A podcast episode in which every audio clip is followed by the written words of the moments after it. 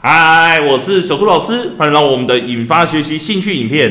今天跟你分享的主题是国一生爱电动，如何自主专注学习呢？孩子写笔记要注意这些事哦。上节课我们讲到用一个软体可以来写笔记，那今天来跟你分享我们在写笔记的时候我们要注意哪些事哦。同样的方式，我们在一般课内的学习，不管是国文、英文、数学，也是适用的哦。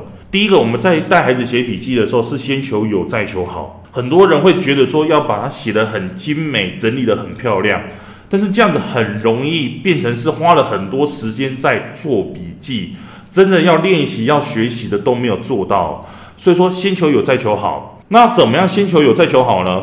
来，我们看第二个，叫做自己看得懂为优先。当他人询问时，孩子还可以透过笔记来说出答案哦。像我在课堂上，我就跟孩子说，这些东西你要自己看得懂，我可以看不懂没关系。但是当你自己看得懂的时候，你要知道你写这些内容是别人在问的时候，你还不懂，你还可以有东西可以快速的查询哦。那当孩子有做到这件事情之后，再来才是他人看得懂笔记，别人要看完你的东西，他也能做出一样的结果，这样子才叫做好的笔记哦。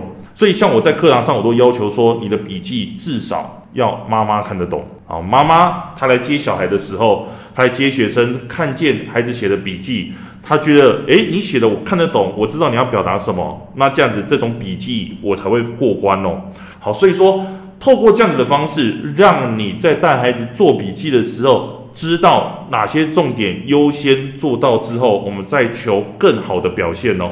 好，所以我们今天跟你分享到这里，下节课见喽，拜拜。为了要解决孩子的情绪问题、学习问题、课业问题，甚至是专注力问题，你想要获得更多的免费教学影片吗？欢迎加入到我们的 LINE 大小数教育学院里面，搜寻 LINE ID 小老鼠九七九 dxwrf，我们会给你。更多详细的影片内容，加入后点选我们的课程资讯，还会给你完整的购课链接，让你完整的解决孩子的学习状况哦。那现在购买我们的课程，我们还赠送专属小树老师的私赖群组，让你有任何的问题都可以在里面问到宝、问到爽，而且还不限时间哦。那我们就课堂上见吧。